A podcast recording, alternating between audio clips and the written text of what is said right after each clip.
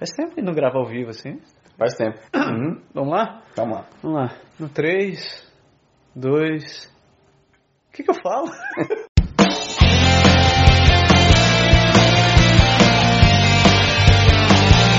Direto do Canadá, começa agora mais um Pode deixar. Saudações, humanos! Berg, você pulou por quê? É, geralmente eu não tenho esse prazer de ter você ao meu lado quando a gente está gravando. Olha só. Então não é gravação direto de Quebec, eu dizer ao vivo, porque para nós é ao vivo. Pra gente pra aqui, quem né? estiver ouvindo não é. Pra quem estiver ouvindo, não é. Mas eu sou o Berg e você está no Pode Deixar, mais uma vez, programa de número 137, programa muito interessante. Muito interessante, onde a gente vai falar, a gente vai se indagar, indagar você, está escutando, se você está pronto para imigrar, se você já considerou tudo que está envolvido por trás disso e mais importante que isso, se você assiste o Pode Deixar e se você manda comentários. Agora estou partindo para o marketing agressivo. É bem isso mesmo. Tudo isso a gente vai conversar daqui a pouco, depois deste pequeno intervalinho.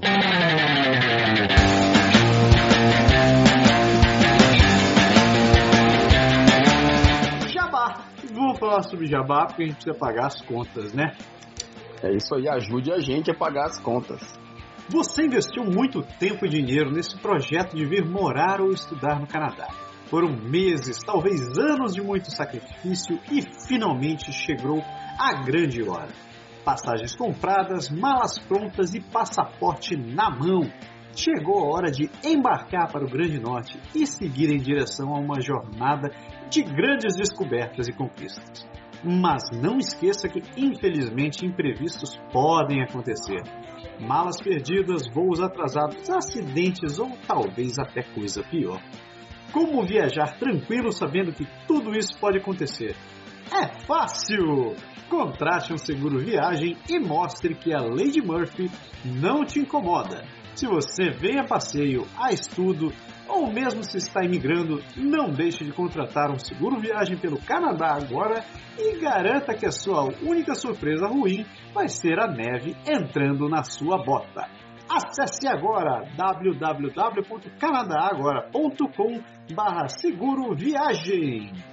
E é isso aí, lembrando você então, não se esqueça de recomendar para todo mundo que você conhece o nosso serviço de seguro viagem. São milhões de pessoas pelo mundo e um japonês louco para que você compre o nosso serviço para poder pagar as contas da gente. Basta isso, né? Basta isso. Então acesse já www.canadagora.com/barra seguro viagem.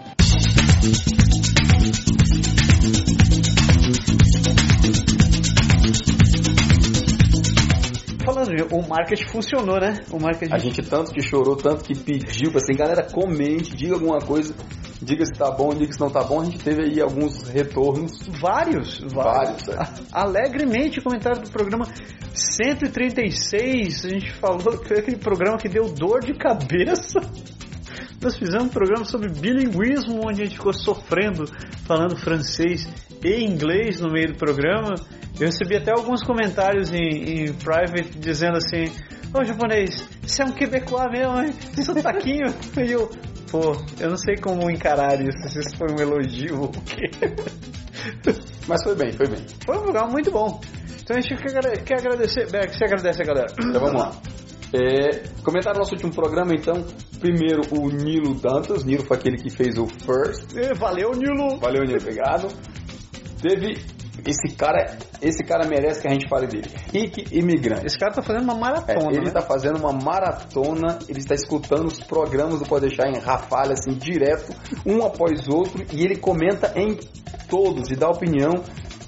Rick, meu caro, muito obrigado, continue participando com a gente, foi bacana mesmo, valeu por você estar aí com a gente, espero que a gente esteja conseguindo ajudar da maneira que você espera. E faça- Se não, você manda comentário de novo. É isso aí, façam como o Rick. Vão lá comentar, Isso. deixe o seu pitaco e fale o que você achou do programa. É isso aí. Felipe Soares também mandou comentário pra gente, Felipe Siqueira, nosso grande amigo, que acabou dizendo, ei, o programa ficou legal, vocês iam gravar outros. É verdade, filho. Aliás, sugeriram que a gente gravasse que a gente regravasse todos os 135 programas anteriores em inglês e francês. Pelo amor de Deus. Estão querendo aposentar a gente antes da hora. Ah, Teve o André Quirion também, a Carol Castro, nossa amiga daqui de pertinho. Digo nosso, mas é mais minha, né? Porque você tá lá do outro lado. É, eu tô um pouco É sua amiga também, mas apenas não está tão pertinho. é. E a Andréa Zotelli, Andréa Zotelli, que é colaboradora do Canadá Agora. André escreve muito bem, tem vários artigos dela, assim, popularíssimos, popularíssimos, fantásticos, Fantásticos. de realmente de uma qualidade. E a Andréa comentou-me, ela fez uma piada dizendo assim, é, do inglês foi bem, mas do francês eu entendi bulhufo. Não se preocupe, seu tempo vai chegar. Quando você E começar olha- a estudar, vai, vai Tem uma aparecer. curiosidade da galera que comentou esse programa, que o André Quirion, na verdade, ele é quebecois. É, né? E ele assistiu o programa e disse: Nossa, eu achava que era horrível te escutar em português, mas te escutar em inglês é pior ainda.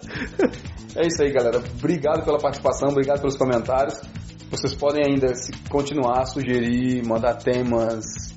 Tudo, tudo, tudo, tudo que você quiser. Você pode colaborar direto na nossa página no Facebook ou então nos comentários do programa. Você pode ir no próprio post do programa e deixar seu comentário daquilo que você pensou.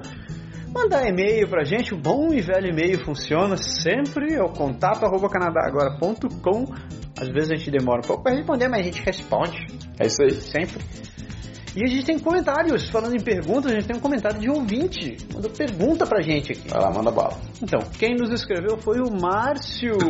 O Márcio, eu não vou dar seu nome inteiro, porque você não disse se podia dizer ou não. Mas enfim, o Márcio perguntou, comentou sobre o último programa, disse que estava muito legal e mandou a seguinte pergunta pra gente. Aproveitando a mensagem, gostaria de dar uma sugestão de pauta para o Podeixar. Não sei se já está na lista de vocês, mas gostaria de sugerir que vocês falassem das diferenças entre o lado inglês e o lado francês do Canadá. Temazinho muito interessante, né? Que Muita É. gente se A pergunta. gente fez um pouquinho disso, eu acho, um- uma vez aí pra trás, mas não, assim, o tema exatamente a gente não, Nunca não tem ainda. a fundo, né? Tá anotado, a gente vai, vai fazer sim, com certeza. Pode crer. Ele continua dizendo o que muda em relação à cultura, o dia a dia, o comportamento e tal. E o que, apesar da língua e tudo mais, não muda de jeito nenhum.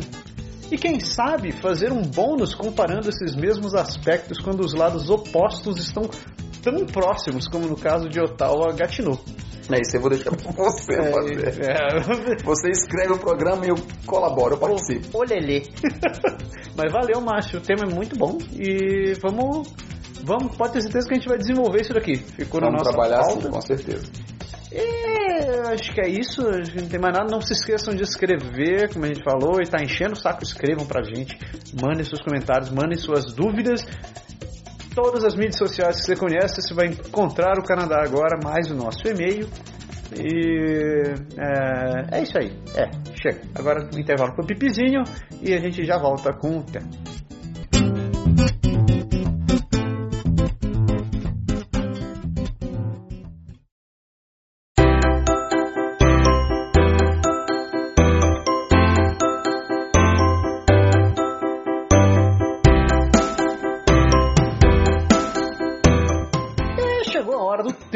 Tema que você tá todo mundo tão esperando tão prontamente.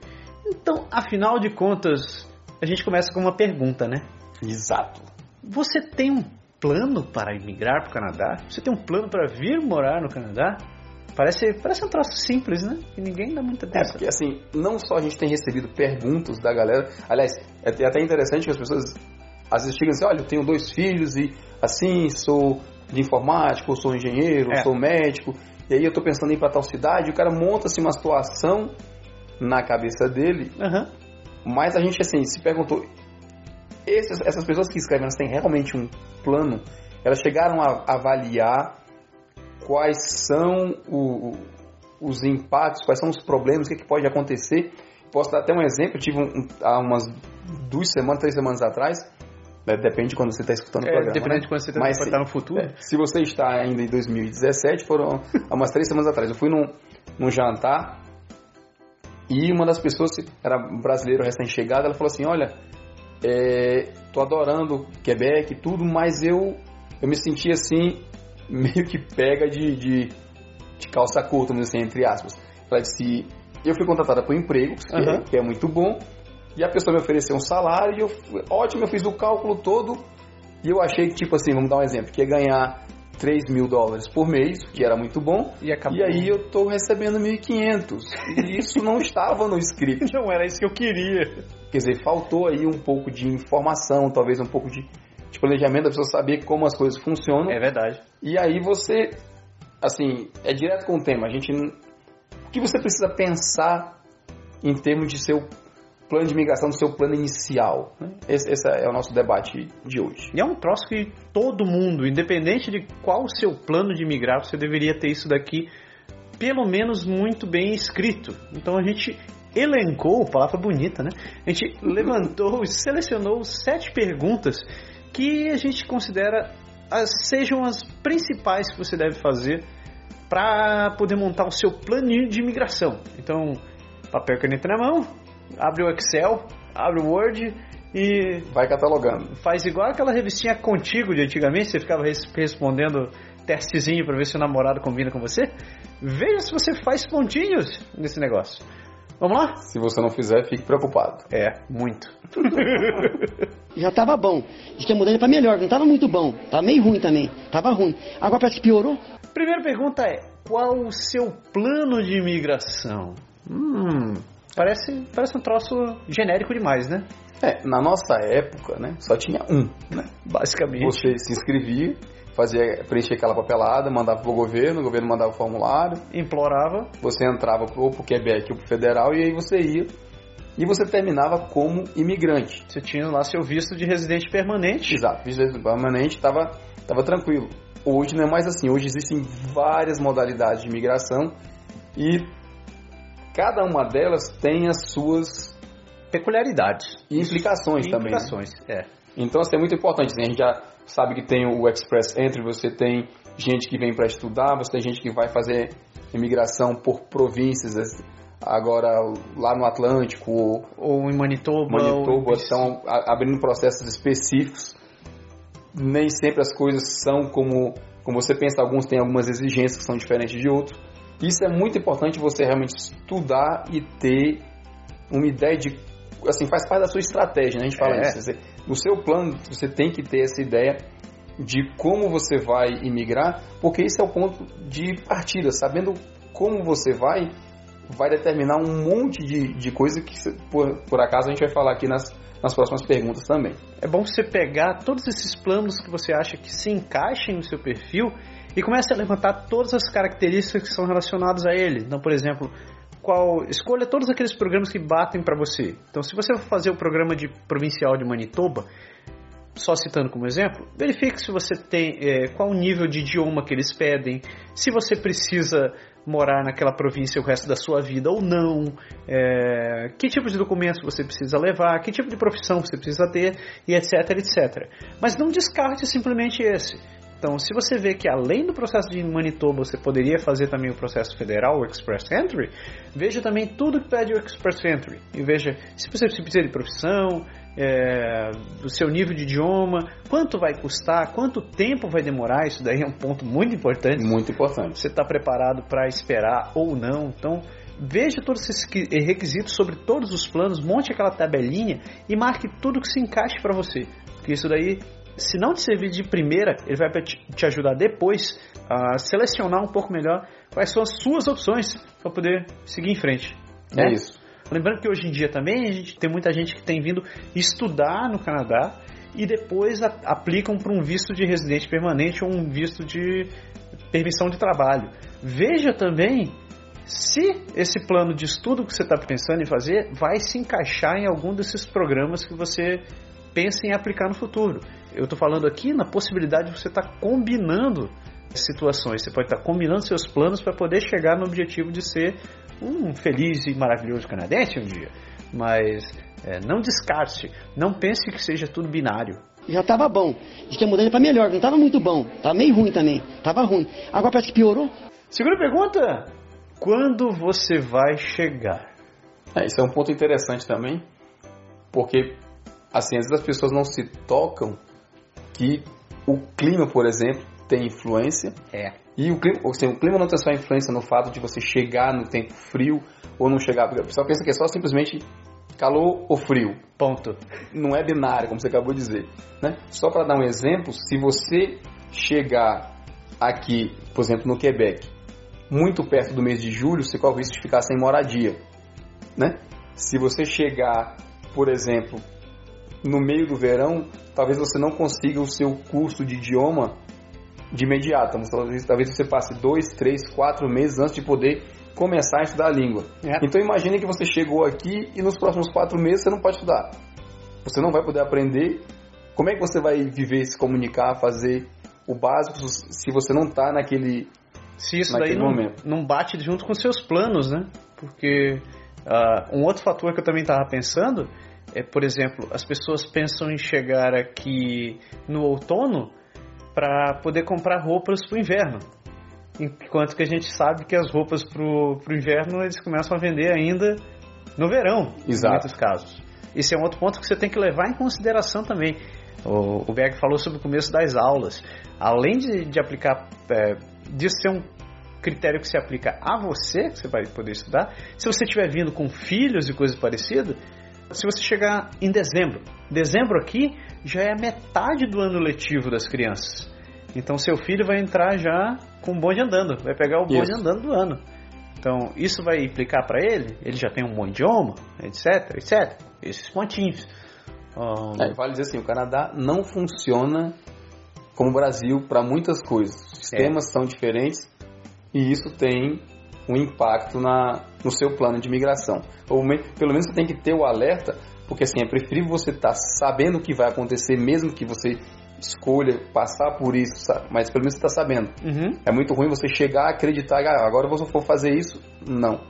Não pode fazer agora, só daqui a seis meses, só daqui É. a três meses. Aí você diz, pô, que país é esse? né? Em que, que eu vim me meter? Por que, que as coisas não estão prontas quando eu quero? Exatamente. Ótimo ponto. Uma outra coisa também que você pode pensar é, digamos que você já venha é, com a intenção de começar a trabalhar. Apesar de aqui não, não seguir a tradição do Brasil de que o país não funciona até depois do carnaval, tem alguns fatores também que deixam o mercado um pouco mais lento. Então, começo do ano, ah, aquele começo do ano, daquela temperatura congelante, as coisas são mais devagar. Durante o verão, o verãozão, aquele intervalo no mês de julho, tem muitas empresas também que ficam mais devagar no processo de contratação. Se o carnaval aqui fosse no verão, duraria três meses, né? Algo do gênero. Ai, certo. Ah, pelo- mas é verdade, pelo menos para emprego, as empresas meio que param em termos de contratação. É? Assim, reduz bastante, porque é quando o pessoal sai de férias, e aí você acaba simplesmente não tendo a oportunidade de. Assim, ninguém está pensando em contratar. Né? A gente comentou um pouco sobre trabalho já no, no programa passado. Você manda o currículo e aí você tem uma resposta, o cara te chama para entrevista, você vai para entrevista e aí você caiu no verão. E aí ele só vai te responder talvez três meses depois em setembro, depois que, que tudo É. passar, porque não está nos planos da empresa fazer nada naquela hora. Mas você tá precisando do emprego né, de imediato Você precisa. e o cara lá tá pensando para daqui a três meses. Então, Ele tá tranquilo. é, tá na tá tranquilo.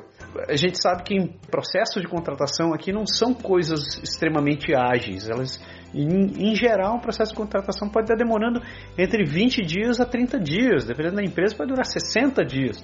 Dependendo da empresa, isso pode demorar um ano ou um ano e meio. Não, eu não estou exagerando. Eu estou num maldito processo como esse, por sinal. Mas é, isso demora pra cacete. Já tava bom. Diz que a mudança pra melhor, não tava muito bom. Tava meio ruim também. Tava ruim. Agora parece que piorou. Outro ponto extremamente importante: qual cidade você vai escolher? Parece. eu- esse foi um, um dos maiores, se não foi o maior problema que eu tive quando estava vindo para cá. Foi escolher qual cidade eu ia parar. Porque parece simples, né? Afinal de contas, você saiu do Brasil, vou pro Canadá, né? Como se Bem o grande, Canadá né? fosse um lugar só, né? E as cidades que você vai tem, tem diversos, milhões de aspectos que você deve, deve levar em consideração quando você vai escolher uma cidade. Por exemplo, eu, quando a gente veio para cá, um dos aspectos que a gente levou em consideração foi em termos de movimentação. Se a cidade, a gente estava querendo ir para um lugar onde não fosse muito grande, onde o ritmo não fosse muito neurótico, mas que ao mesmo tempo não fosse mórbida e, e parada, completamente parada. A gente tinha como planos iniciais a cidade de Gatineau, Sherbrooke e Quebec. Né? Então a gente escolheu mais ou menos essas três, porque é, nosso primeiro critério era estar dentro da província de Quebec, E o segundo era que tivesse essas características que a gente teve. Claro que a gente não levou em consideração outros aspectos, mas um fator decidi, decisivo para a gente, nesse caso de escolher a cidade, foi porque nós tínhamos conhecidos que moravam aqui. Então, para a gente foi um, uma grande. Foi um dos critérios. né? Foi um, do, foi um, foi um, um, um grande diferencial. É, no meu caso, minha cidade original de escolha era Vancouver. Nossa, tá de sacanagem. Sério? e eu tô em Quebec, que não tem nada a ver, né? Assim, apenas 5 horas de avião, 5 dias de carro, né? Rapidinho. Bem, bem, bem, bem bem lado. Mas era bem simples, assim. No começo, o meu problema era com o idioma. Então, eu falava assim, como eu tenho já uma base de inglês, mesmo se eu não falava inglês, ir para um local anglófono era mais... Assim, eu achava que era mais fácil. Então, o meu critério começou por aí. Pode crer. Quando eu comecei a analisar os custos, eu percebi que simplesmente, assim, na minha estratégia era impossível ir para Vancouver. Porque o custo de vida lá é bem mais alto do que, do que em outros locais. E ainda não tava essa loucura que era o mercado imobiliário de hoje. Ainda não estava, pois é, ainda não estava essa loucura. Mas eu pensei assim, na minha estratégia eu dizia, eu não quero trabalhar em outra coisa que não seja minha área. Uhum. Então, eu não falava bem o idioma, eu ter que aprender. Seja inglês, seja francês, eu ter que aprender. Depois de aprender o idioma, dependendo do tempo que levasse, eu ter que arrumar um emprego na minha área, que é informática. Pode crer. Se eu não queria trabalhar de, de garçom ou no shopping ou em loja, não que eu tenho nada contra isso, Aham. mas o meu plano era isso. Então, eu juntei uma reserva de dinheiro exatamente para não precisar parar, porque eu achava que eu ia ter que me dedicar a falar bem o idioma para poder trabalhar rapidamente Pode crer. e entrar na minha área. Faz muito sentido. E aí, quando eu peguei o dinheiro que eu podia, que eu era capaz de, de trazer, e que eu fiz o cálculo, ele duraria, sei lá, seis meses em Vancouver, ele duraria seis, oito meses em Toronto, que é mais ou menos, acho que mais ou menos mesmo, mesmo custo. Aham. Talvez nove, doze meses em, em Montreal. E um pouco mais em Quebec. Então, aonde eu tinha mais tempo e mais chance, era aqui. Pode crer. E Quebec, o outro, a outra característica era exatamente o que você falou. Eu queria um local menor, sair um pouco dessa, dessa coisa de grande, grandes cidades. Eu tinha na minha cabeça, que aliás ainda tenho essa ideia um pouco, não sei se eu estou certo. Se você achar que eu não estou certo, comente. Mas assim, 90% dos imigrantes vão para Vancouver, Toronto ou Montreal. Isso não só brasileiro, do mundo todo. Sim. Todo mundo vai para essas cidades porque são as cidades mais faladas, são as cidades mais conhecidas. Superlota a cidade, na minha visão. Eu também acho. Você tem muita gente, assim, ah, fala assim, ah, Toronto tem muito mais emprego que Quebec. Verdade, mas tem 10 vezes mais gente. Com certeza. Então, assim, a tua concorrência também vai ser mais alta. Então, aqui, só para você ver, a gente pegou um quesito que é cidade, a gente já conseguiu falar aqui quatro ou cinco fatores diferentes que determinam, talvez, ajuda a determinar a tua escolha. E se a gente fizer um, um ponto com a questão anterior, onde você falou do tipo de imigração, se você migrar por, por província, você come- comentou agora há pouco, Uhum. é, será que ele exige que você passe pelo menos dois anos, cinco anos, um ano em algum, Morando naquele lugar. morando naque- em uma das cidades, na capital, ou sei lá, em algum lugar por conta do teu processo de imigração? É. É que de repente você não tem a escolha da cidade, ou você vai vincular a sua chance de, de sucesso no processo de imigração. Tem até um processo que a gente não. Um, ponto que a gente não comentou aqui entre os planos de imigração, que é a questão de quem vem como investidor. Né? Existe- a gente sabe que existem planos de imigrante investidor, mas pense o seguinte: digamos que você venha com uma quantidade X de dinheiro, você venha com 500 mil dólares para investir aqui. Onde fica mais caro para você investir? Em uma empresa é, em Toronto ou uma empresa no interior do Quebec? Né? Então, quando você leva em consideração o custo, você teria esse ponto. Segundo, será que tem mão de obra disponível e qualificada na cidade onde você vai escolher? Então, você como investidor tem que levar esse outro ponto também em questão. O governo dá benefício. O governo dá benefício, você tem, você tem vantagens investindo naquele lugar, é, você precisa contratar pessoas que morem naquele lugar para trabalhar.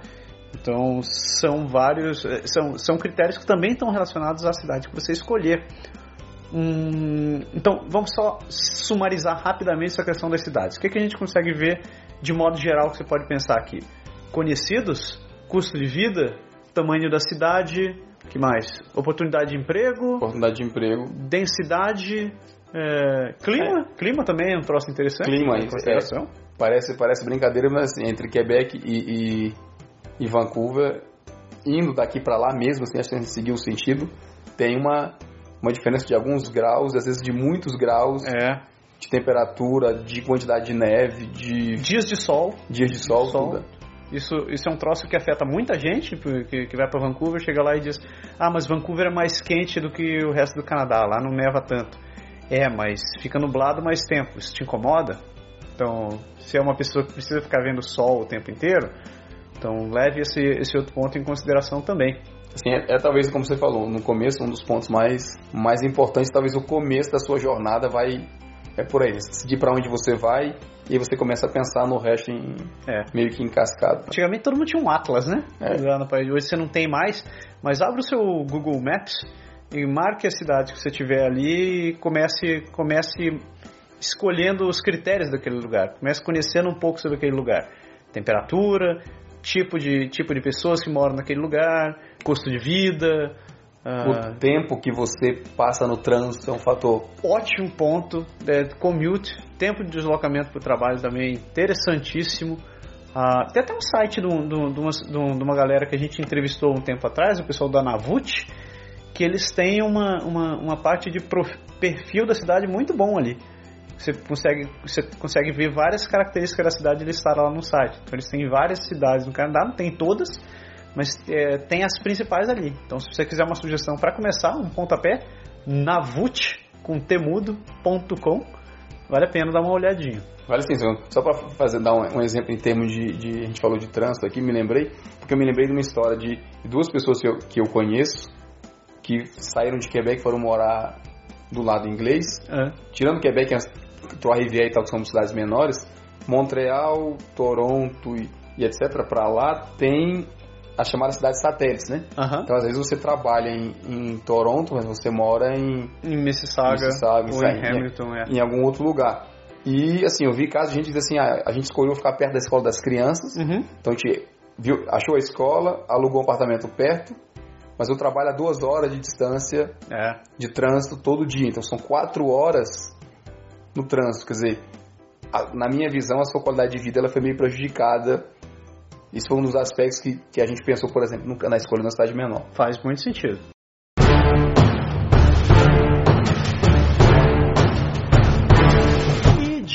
Idioma. É? Exato. Vous, vous parlez français? Do you speak English? Exato. Se você ouviu o programa 136 sobre bilinguismo, você tem um pouco, assim, um ponto de referência para saber como está o seu inglês, como, no meu caso, como não está o meu inglês, como está o seu francês, dependendo para onde você vai. No meu caso, como estava o meu francês? Exato. Vale saber que no dia a dia você tem que atingir esse nível que você, no mínimo esse nível que você ouviu no programa. O idioma é um fator também pelo fato de que a grande maioria acha, principalmente no caso do inglês, que fala inglês. É. E aí quando as pessoas chegam aqui, elas descobrem que ela não não falam realmente Que o buraco. inglês. Ou que você assim, você fala, você é capaz de ir no restaurante, você é capaz de pegar um ônibus, de ir no supermercado, essas coisas. Isso não quer dizer que você fala o idioma, né? É. Pense, se- você seria a pergunta que você me fez lá no programa. Você é capaz de trabalhar do mesmo jeito que você hoje, que está no Brasil, em português, em inglês? Você seria capaz? Se você foi para uma reunião hoje, você discutiu algum assunto, você discutiria o mesmo assunto em inglês? Isso. Se você não discutiria no mesmo nível, você não tem o nível que você precisa Para sobreviver. para sobreviver. né? E a gente está falando realmente sobre sobreviver nesse ponto aqui. Porque pense que você não vai ter todo aquele meio ambiente onde você cresceu. Você não vai ter os seus colegas de trabalho, você não vai ter os seus colegas de colégio, os seus parentes, seus amigos. As coisas vão estar realmente diferentes. Sem contar que ah, o termo, os termos para as coisas vão mudar completamente. O modo de fazer as coisas também é, ah, dependendo do caso, pode ser bem diferente do que você está acostumado. E a maneira que você vai resolver uma determinada situação vai ser muito diferente da que você tem. Quer ver um exemplo muito simples? Digamos que você teve um problema no seu carro. Você geralmente o que eu fazia no Brasil? Eu tinha um mecânico que era meu amigo, eu conhecia, eu sabia. Depois de tanto levar aquele Fusca arrebentado lá, eu já estava para lá de sabatinado sobre os termos. Eu sabia o que era um giclê, sabia o que era uma barra de direção, sabia o que era pivô e o raio que parta. Agora você pensa que as coisas são iguais aqui? Você vai achar um. Para começar, que você vai achar um mecânico que ser seu amigo, o troço já vai, não vai ser tão Você simples. não vai achar um mecânico Não, que vai você ser seu amigo. E segundo, você acha que você vai conseguir chegar pro cara e dizer assim: Ó, eu acho que tá com um barulhinho ali na, na balança, eu acho que deve ser é, a borrachinha lá da balança que deve estar com problema. O cara vai olhar pra tua cara e vai dizer assim: What? Ou então, what? Mais ou menos por aí. É, então isso aí é para citar uma situação corriqueira, mas como o Berg falou, você vai ter que trabalhar, você vai ter que ser capaz de, de desempenhar tão bem quanto você fazia no Brasil. Então, se você era a, a cozinheiro, você conhecia todos os nomes, todos os, todos os, os, os ingredientes, o nome dos pratos, o tipo das panelas, o tipo de faca, as, parte, as partes da, da carne que você conhecia no Brasil. Olha só, a partes da carne que você conhecia no Brasil. Aqui as coisas têm outro nome, a carne tem um outro nome, tem outros cortes, tem outras apresentações. Né? Se você fosse professor no Brasil, você tem uma maneira, a, li, a, licenciatura que você aprendeu no Brasil era diferente, a maneira que as pessoas se acostumaram a aprender aqui, o modo de lidar com as pessoas é diferente. Então, tudo isso vai implicar de você ter um excelente idioma, no mínimo, para a área que você trabalha. Todo o resto você ainda consegue se virar um pouquinho, mas no seu dia a dia, pro seu ganha-pão, a coisa pega. É. Tem outro fator ligado, que eu, agora olhando os programas, olhando aqui as perguntas, desculpa, eu, eu me toquei. Você sabe assim, a gente perguntou ainda, agora quando você vai chegar. Se você chega no inverno, a tendência, você novo aqui no inverno, é você se recolher mais em casa por conta do frio. Você não está acostumado com o frio, você não Quer dizer, você conhece menos gente, você vai ter menos oportunidade é. de ir pra rua, você vai ter menos prática. Talvez demore um pouco mais a tua reação. Em termos de idioma, mesmo que você esteja no curso estudando, como você sai menos, você tem menos oportunidade de falar. É. E se você não fala, você não pratica. Sem praticar, você não aprende. É. E aí você acaba. Assim, tudo pode influenciar, mas eu acho assim, que do principal é a percepção que as pessoas tem do seu nível atual de, de inglês ou de francês. Eu vejo muito nos fóruns e nas coisas do Canadá que a gente, que a gente lê de vez em quando. A pessoa diz, ah, eu fiz o, o TOEFL, eu fiz o um IELTS, um, IELTS qualquer coisa, eu, assim, eu tenho o, o, B2, eu tenho o C3. Eu tenho 7. Tá, você tem no papel, né? Você tem realmente, assim, aquilo ali que você respondeu, é realmente... você fala, num diálogo você sai, você consegue fazer, esse é um ponto é um ponto importante. Você saber que se você não tem, você vai passar talvez seis meses, um ano, um ano e meio, até isso se tornar natural é. e você ser capaz de fazer o mesmo trabalho, de se comunicar da mesma da mesma maneira. Já estava bom. Diz que ia mudando para melhor, não estava muito bom. Estava meio ruim também. Estava ruim. Agora parece que piorou. A gente quer saber qual a sua renda nos primeiros meses. Exato. Parece um troço simplório, né? Uma pergunta óbvia nesses casos. Mas imagine a situação. Você chegou aqui, você, digamos que você veio, você e sua companheira ou seu companheiro. Nenhum dos dois está trabalhando no começo. Obviamente, porque vocês vieram sem trabalho. Na melhor das situações, vocês são super capacitados e não vão ter que passar por nenhum perrengue para ter que validar os estudos de vocês ou coisa parecida. Você tem dinheiro para poder se manter nos primeiros meses? Né? Isso é realmente, realmente um ponto importante. Como é que você, assim, pergunta básica, né? Como é que você vai fazer para você sobreviver, talvez literalmente a palavra seja essa, para você sobreviver nos primeiros meses? Qual é a sua estratégia? Você vai fazer como eu comentei no começo, lá quando eu falei do meu caso, que eu tinha, no caso eu tinha vendido meu carro, eu tinha uma certa poupança que eu tinha feito durante o meu tempo de imigração e eu sabia que eu ia trazer aquele dinheiro. Uhum. E assim, no meu caso, dinheiro era igual a tempo. Uhum. Eu comprei meu tempo com esse dinheiro e eu sabia que eu estava comprando, sei lá, um ano e meio, um ano e três meses, um ano e dois meses. Pode crer. Quer dizer, eu tinha que fazer dar certo naquele tempo porque era aquele dinheiro que eu tinha. Se eu chegasse naquele tempo e eu não tivesse alcançado o meu objetivo, que era de falar bem o idioma e conseguir um emprego, eu simplesmente teria que fazer aquilo que eu não queria ter feito, Que é trabalhar que é fora trabalhar fora da minha área. Porque você tem que se alimentar, tem que pagar as contas básicas durante, durante os, primeiros, os primeiros tempos. Então, assim, a nossa pergunta é essa: o que você vai fazer para ter os seus primeiros, sei lá, três meses, os primeiros seis meses? Como você vai se sustentar nesse começo? Isso, como funciona? Da onde vai vir essa sua renda? É até uma pergunta que muita gente traz pra gente também quando, quando escreve pra gente. Ah, eles falam, ah, mas eu tenho um imóvel no Brasil, eu tenho meu apartamentinho aqui. Você acha que vale a pena eu vender meu apartamento ou botar meu apartamento para alugar para poder ir para o Canadá? A gente não tem como afirmar isso daí, porque a gente não sabe quais são, qual, qual, é o seu plano, é, o que, que você pretende fazer. E tem outros fatores também. A gente sabe que tem uma diferença de câmbio. Então, hoje, digamos que você hoje bote o seu imóvel para alugar e você esteja tirando R$ 1.500. R$ 1.500 aqui, fazendo uma conta de padeiro, vai dar mais ou menos mil dólares. 900 dólares, mil dólares. Isso. Mais ou Hoje- menos 2.5, 2.6. Mais ou menos 2,5, 2,6.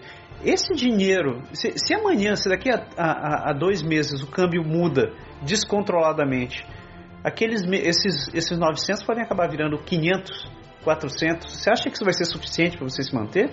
E ainda, se você vender aquele seu imóvel no Brasil pensando assim, ah não, eu vou ter renda suficiente para poder me manter durante um período. E o que, que vai acontecer se tudo der errado no seu caso? Você não conseguiu achar emprego, você, você não conseguiu dar continuidade no seu plano. Você vendeu um imóvel e você perdeu aquele seu patrimônio. Então você perdeu de duas maneiras. O que, que você faz?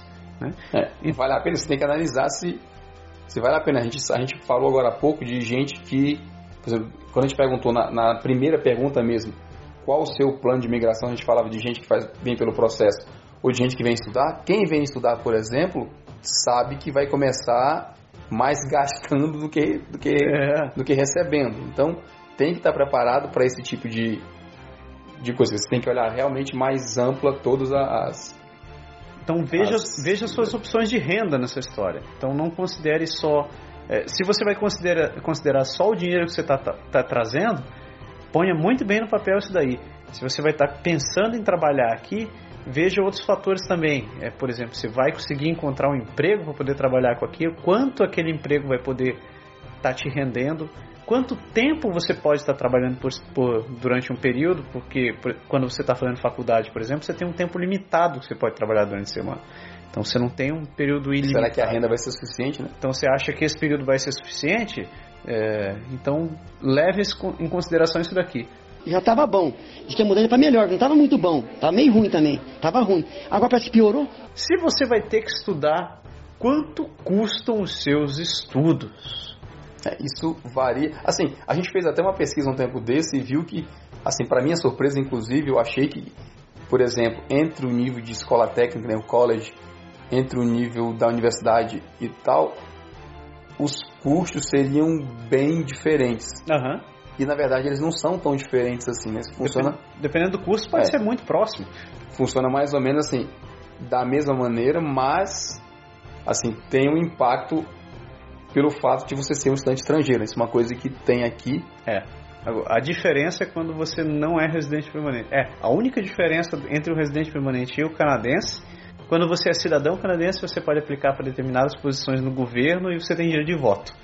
Fora isso, você sendo RP, você é Tem o mesmo. você tem o mesmo direito, mas nesse ponto você falou de, você, você, você tem toda a razão. Os custos para quem não é residente permanente chegam a ser dois, três vezes menores do que para quem está vindo com um visto de estudos, por exemplo. Pense nessa questão, tipo, é, você optou por um plano mais rápido de poder vir estudar aqui, estar presente já aqui e tentar se encaixar no, no, no, no modelo de mercado. Você tem fundos suficientes para poder ban- bancar esse seu plano? Isso é importante, porque realmente assim, quando você vem morar aqui como estudante, você mata dois grandes problemas. Sim. Você elimina o problema do idioma, porque você vai, enquanto está estudando, você aprende. Você aprende. Porque você e não, pratica. e você não tem o problema de quando você vai para o mercado de trabalho, você está acostumado. Uhum. E a questão do emprego, assim, você tem um estudo daqui que as pessoas podem comprovar. Então você vai fazer estágio e tal, você vai ter como ter referências, depois fica acaba sendo mais fácil. Um estudante estrangeiro não tem a mesma Não tem nem um pouco essa, essa facilidade. essa facilidade. Então é, é, É bem diferente. E tem uma coisa, a gente que vem como imigrante tem custo também, né? assim, você vem e você às vezes é obrigado a estudar para fazer a equivalência do seu estudo. Você comentou agora há É. pouco de, de, ah, um professor, né? Alguém que Uhum. vem lecionar. Você tem que estudar de novo, não é a mesma coisa. O advogado tem que estudar de novo. O médico, por mais que seja formado, tem que fazer uma certa coisa. O dentista tem que fazer. Engenheiro tem que fazer a prova da ordem. Quer dizer, Todos é. tem, assim, acho que tirando a informática, talvez, que é o caso mais neutro, tem muitas profissões onde realmente você não tem o acesso, talvez, ao mercado ou ao salário que você pensa que você vai ter, quando você vê as médias estatísticas de, É. de salário, simplesmente pelo fato de que você, você precisa se qualificar nessa, nessa, nesse meio, na, na ordem dos engenheiros, por exemplo, ou Você tem esse requisito, né? é, você tem esse requisito. Você tem que passar por essa barreira. Então, todos esses exames que você vai ter que fazer, ou se você vai ter que estudar, isso tem custo. Ah, e, dependendo do caso, não acontece rápido. Um, um exame para engenheiro, a gente tem um programa gravado com falando sobre exatamente sobre isso. Quando você aplica para o exame da ordem de engenharia, você tem que passar por um determinado período, não é um troço rápido. Você tem que aplicar para mais de uma prova e essas provas não podem ser feitas assim, ah, eu faço essa semana e na semana que vem eu vou fazer de novo. Às vezes pode demorar seis meses, pode demorar um ano para poder chegar ao ponto de ser reconhecido como engenheiro. Ah, outras profissões podem ser ainda piores. Você vai ser obrigado a cursar alguns anos a mais de faculdade para poder compensar o currículo que eles exigem. Então leve também isso em consideração. Ah, E o, e o estudo tem outro ponto, né? O estudo tem uma característica que as pessoas não pensam de imediato, mas é que você, não só você não tem muita renda, porque você não tem direito de trabalhar é, tempo integral. tempo integral, como você, no, na situação inversa, você começa com a dívida. É, verdade. Né? Se você, muita gente consegue bolsa de estudo, a bolsa de estudo te dá um, o, o custeio para você poder sobreviver um certo tempo.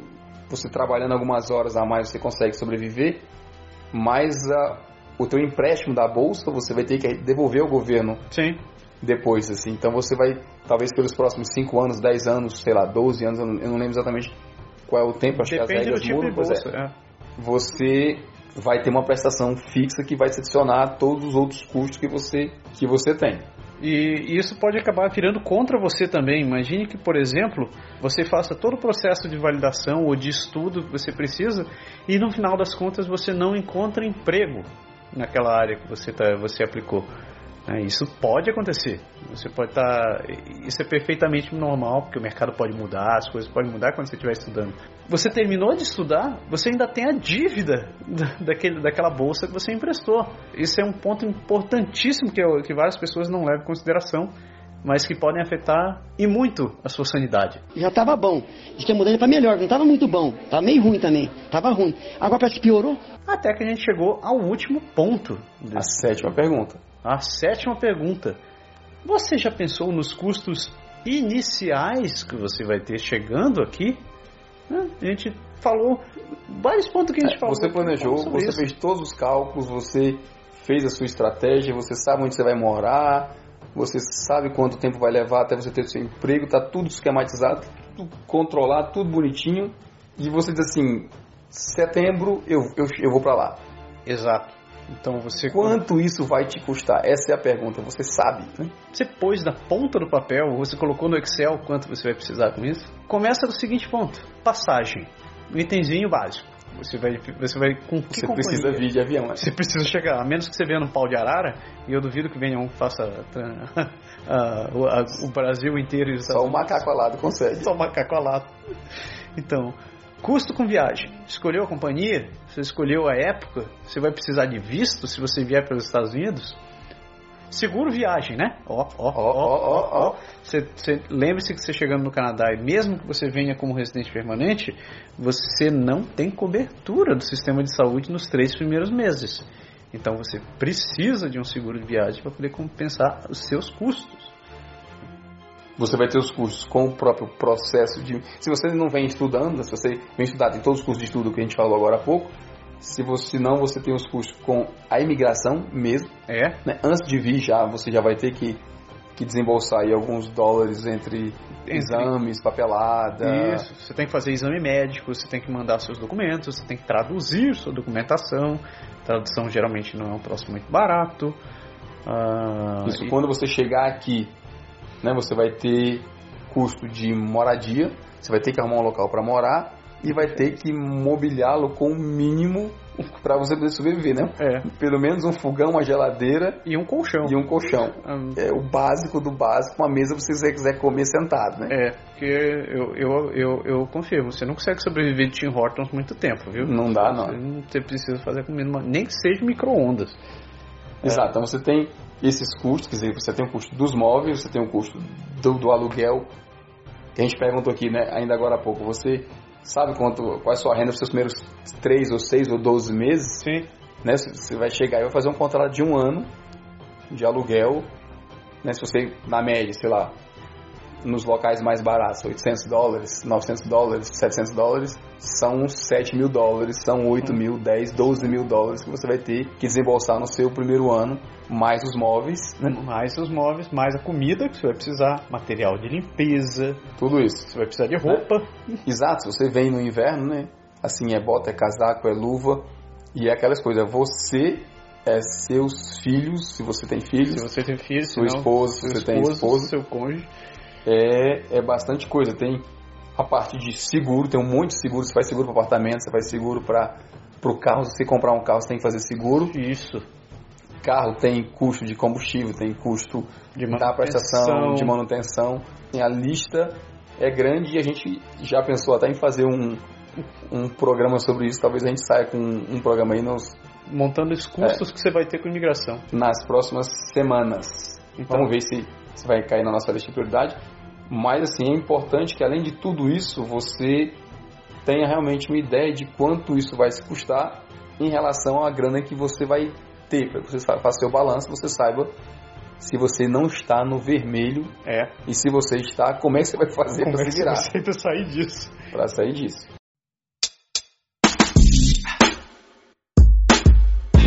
Então, como você pode ver, tem várias dessas perguntas, se eu não diria todas elas, acabam sendo bem ligadas entre si. Elas acabam é, sendo dependentes uma da outra. Então, quando você estiver reescutando esse programa pela décima vez ou reolhando essa, essa lista de perguntas, não pense que elas existem sozinhas. Tente cruzar as situações. Tente ver quais são seus custos iniciais numa determinada cidade. Ou então o custo que você vai ter morando, é, aplicando para um determinado, um determinado plano de imigração.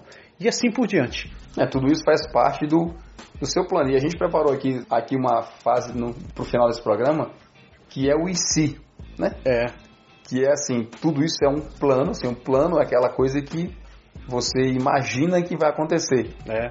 Mas e se não Isso acontecer? deu né? errado, né? A, Exato. A Marvel, os quadrinhos da Marvel tinha até uma parte de. Tinha, uma série dele que era o que chamava, se chamava O que aconteceria se. Né? É, Que exato. mostrava assim, o que aconteceria se o Wolverine não tivesse ossos de adamante e coisas parecidas.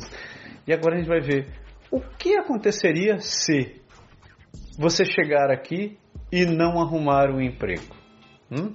É, Se demora seis meses, se demora um ano, se demora dois anos. A gente conhece gente que passou, Que tem assim, tempo. a gente conhece gente que chegou e se empregou e conhece gente que tá, tá dois anos ralando e ainda não tem a situação que gostaria ou que o salário não é exatamente o que a pessoa pensava É. no começo. Quer dizer, como é que fica, né? Qual, qual a sua estratégia para continu, conseguir continuar aqui mesmo se a situação não, não, não se concretizou como você queria? Então pense ponto. Ah, você pode chegar e talvez é, talvez você tenha que reavaliar a sua estratégia. Então digamos que você chega e não consiga emprego nos primeiros três meses. É bom que você reavalie a sua estratégia. Por que, que você não conseguiu um emprego até então? Então você tem que levar em consideração que talvez você precise de um conselheiro ou que você precise pesquisar é, procurar um agente de recrutamento para poder reavaliar o seu perfil, ou no pior Capacitação. casos, capacitação, ou talvez até trocar de cidade da sua área. O outro, Exato. o que aconteceria se você tiver dificuldade em aprender a língua ou não conseguir um curso de idioma logo que você chega? Esse é, esse A gente comentou um, um pouquinho sobre isso, é realmente é um impacto, né? Assim, a língua é a base para você conseguir viver aqui. Pois é. Então você tem que que estar preparado para não não conseguir fazer isso de de. Às vezes tem gente que chega assim, ah, eu falo já um pouco de inglês e nos próximos seis meses eu vou estar beleza, eu vou estar tranquilo e, e é é isso. Pois é. Mas aí de repente seis meses passados e você ainda está gaguejando um pingando. pouco, você ainda não conseguiu.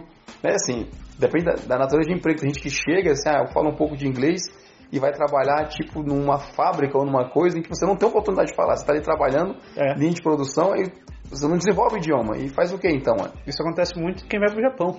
O cara vai para trabalhar numa fábrica, trabalha o dia inteiro naquele Não negócio, fala com ninguém. não fala com ninguém, não aprende japonês. E daí?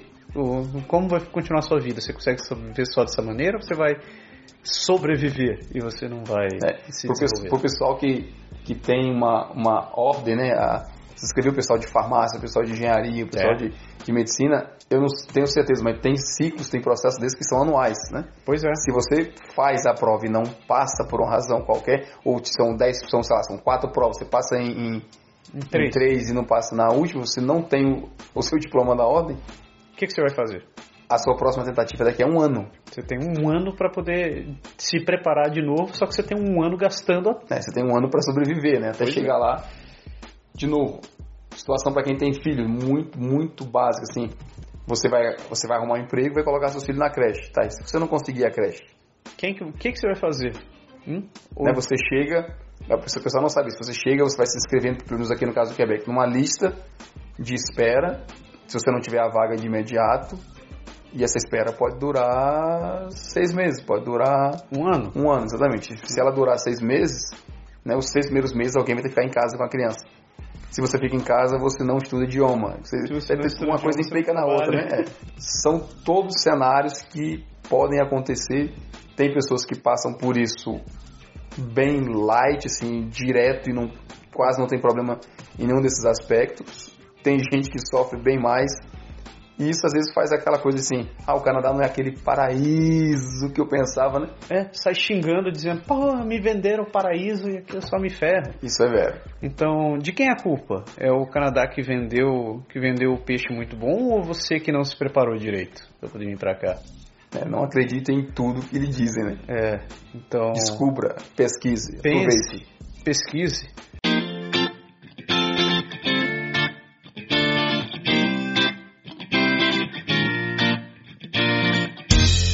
É isso? É isso. Temos um programa? Temos um programa mamileiro. Terminamos com aquela gostosa sensação de dever cumprido. Eu vou acabar sendo A gente vai acabar sendo processado. Melhor Faz mais com isso, isso. Como é? Juba, Juba, né? Jubalau. Jubalau, é. Jubalau. E a outra, eu esqueci o nome agora, tem um Oh, meu programa. Deus, esqueci o nome da menina. É. Corta, corta. Desculpa, não é a nossa intenção. A gente gosta muito do programa de vocês, É. a gente escuta e a gente é fã e é por isso que a gente fala. Nota do editor. As apresentadoras do Mamilos são Juva Lauer e Cris Batius. Desculpa a nossa falha, a memória nem sempre ajuda. A gente gosta muito de vocês. É isso aí, galera. Terminamos o programa 137. A gente espera que vocês tenham aproveitado esses conselhos que a gente deu. Nós não somos conselheiros em imigração, nós não somos consultores em imigração, a gente só está dando hum, é, muitos pontos que a gente aprendeu com o tempo, vendo várias, da nossa própria experiência, de vários amigos que também passaram por situações dessa, e são coisas que a gente considera são essenciais para você planejar o seu plano de imigração. Se você tiver outras sugestões, outros pontos, ou se você passou por outras situações diferentes, compartilhe com a gente, que a gente quer enriquecer esse programa ainda mais para quem está acompanhando o- é, a gente todo esse tempo, ou que está pensando em migrar, está pensando em vir para o Canadá. É isso aí. É isso? Então, galera, muito obrigado. Terminamos agora. Nossa, foi. A gente vai conseguir sincronizar porque tá um do lado do outro, tá se vamos vendo. conseguir terminar ao mesmo tempo isso aqui. Muito obrigado. E semana que vem a gente volta com mais um. Pode deixar. Nossa, isso não acontece todo tempo. A tempo. gente faz isso. Então valeu. Beleza, galera. Tchau. Tchau.